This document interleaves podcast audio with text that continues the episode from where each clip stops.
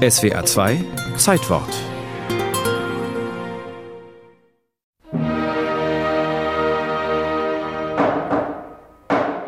Das waren freimaurische Schläge, wie sie bei unseren Tempelarbeiten vorkommen. Wir treten ein, feierlich, mit Musik, im schwarzen, dunklen Anzug. Und dann wird diese Loge, dieser Tempel, dieses Ritual eröffnet.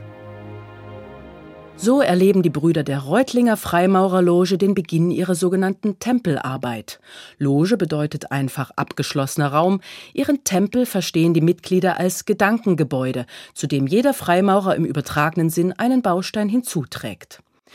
In der Musik der Zauberflöte entdecken die Brüder viel freimaurerische Symbolik und damit eine Verbindung zu ihrem ehemaligen Bruder Wolfgang Amadeus Mozart. Ich denke, das Interessante an der Freimaurerei ist, ähm, dass sie den Menschen sehr umfassend anspricht. Sie spricht ihn an ähm, in seiner Geselligkeit. Wir sind einfach auch Freunde.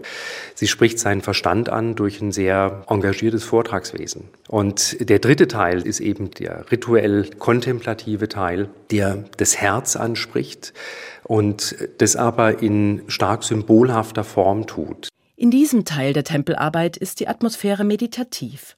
Eines der Rituale kann man sich so vorstellen. Die Mitglieder der Gemeinschaft laufen den Raum in geometrischen Formen ab. Ihr gedankliches Ziel ist eine Gesellschaft mit moralischer Ordnung, entsprechend der Ordnung der Natur. Kontakt mit einer Gottheit oder übernatürlichen Macht sucht man nicht.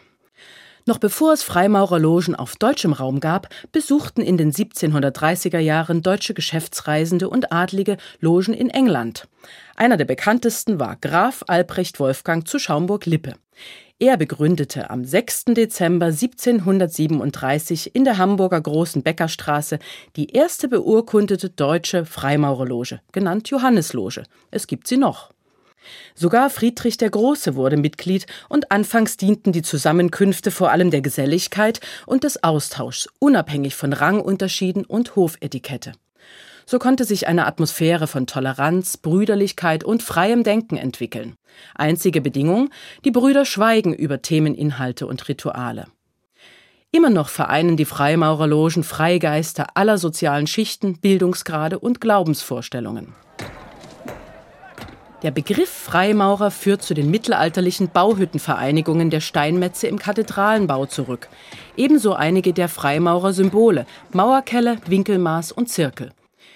Die begegnen den Brüdern der Reutlinger Freimaurerloge symbolisch auch in Diskussionen und Ritualen, die letztlich ein Denkanstoß sein sollen zur handwerklich aktiven Gestaltung des Lebensweges.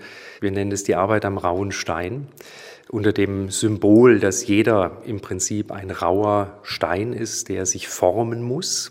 Und das tut jeder an sich selber. Und wem dies im Sinne des brüderschaftlichen Gedankengebäudes gelingt, besteigt verschiedene Stufen, vom Lehrling über den Gesellen bis zum Meister, je nach Grad der Selbsterkenntnis und Reife im Umgang mit Menschen. Seit Mitte des 20. Jahrhunderts verbinden sich in Deutschland auch Freimaurerinnen in Logen und vertreten Werte wie Gleichheit, Freiheit und soziale Verantwortung.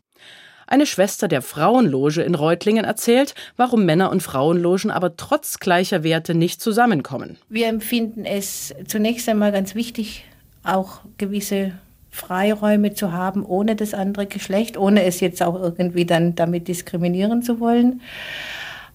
Und auf der anderen Seite wollen wir ausgesprochen diesen traditionellen Männerbund auch respektieren. Geschwiegen wird über Themeninhalte und Rituale der Freimaurer nicht mehr ganz so streng.